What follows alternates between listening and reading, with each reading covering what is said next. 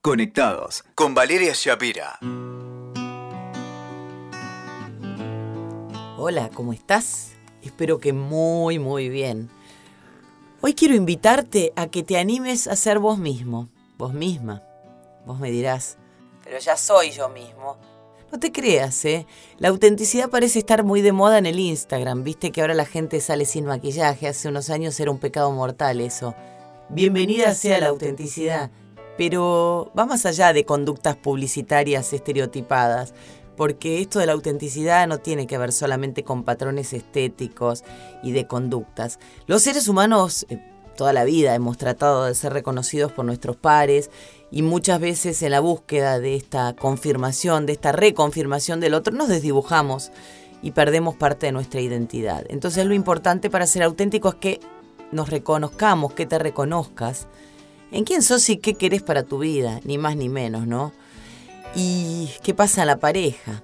Cuando formamos pareja muchas veces nos desdibujamos para tratar de agradar al otro, sobre todo en la etapa de la seducción, ¿no? ¿Te pusiste a pensar alguna vez en los beneficios de ser auténtico? Te voy a contar algunos, para que te reconcilies con tu esencia y le des rienda suelta a ese o a esa que siempre quisiste ser porque en definitiva de eso se trata la vida, no de ser quien uno quiere ser. Cuando uno es auténtico está en sintonía con su propio ser. Actúa de modo genuino, auténtico, y esto no implica que no podamos y no debamos modificar algún que otro aspecto de nuestra personalidad para evolucionar, pero siempre respetando la esencia. Cuando somos auténticos, atraemos en la frecuencia en la que vibramos, cuando no lo somos también, ¿no? Cuando estás siendo falso con vos, atraes relaciones falsas. Cuando te reconoces en quién sos, atraes en tu misma sintonía.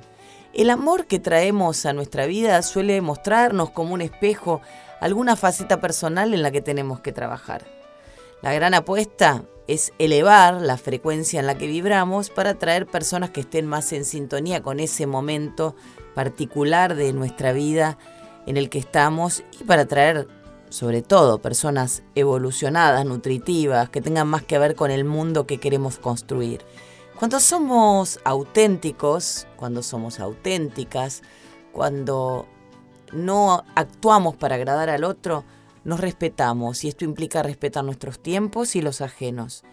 Cuando somos respetuosos del reloj de los demás, también respetamos el propio. Entonces nos volvemos más cualitativos, no le decimos que sí a cualquier cosa, valoramos cada minuto que pasa y sobre todo aprendemos a conocer nuestro timing, que no tiene por qué ser el de los demás y del apuro de los demás. No nos dejamos apurar por las circunstancias, por las presiones, sino que aprendemos a danzar o a fluir, como está tan de moda decir. Sobre todo no actuamos para agradar. Es muy lindo que nos quieran, claro, aunque el desafío es que nos quieran por lo que somos, no por lo que tenemos ni por lo que aparentamos ser. Y esto implica atreverse a decir que no. Ya vamos a hablar en algún que otro podcast de decir que no, del valor de aprender a decir que no y de cuánta energía nos insume poder decir no quiero, no puedo, por miedo a que no nos quieran. Siempre alguien nos va a criticar, siempre alguien te va a criticar. Entonces, ¿por qué no decir que no de manera genuina y sentida, no? Cuando somos auténticos, amamos nuestras imperfecciones. Cuando nos queremos y nos aceptamos, el mundo exterior entra a la misma sintonía. ¿O nunca viste una persona que sale en pijama a la calle riéndose de sí misma y que a todo el mundo le copa la onda y te dice que tiene actitud?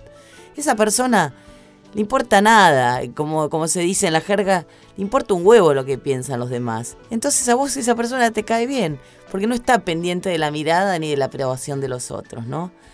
Así que atrévete a a ser vos mismo, a ser vos misma, animate, que hay un montón por ganar y sobre todo lo más importante es que estamos en este mundo, por lo menos en este plano, una sola vez y hay que vivir como uno se le canta. Así que te invito a hacer eso.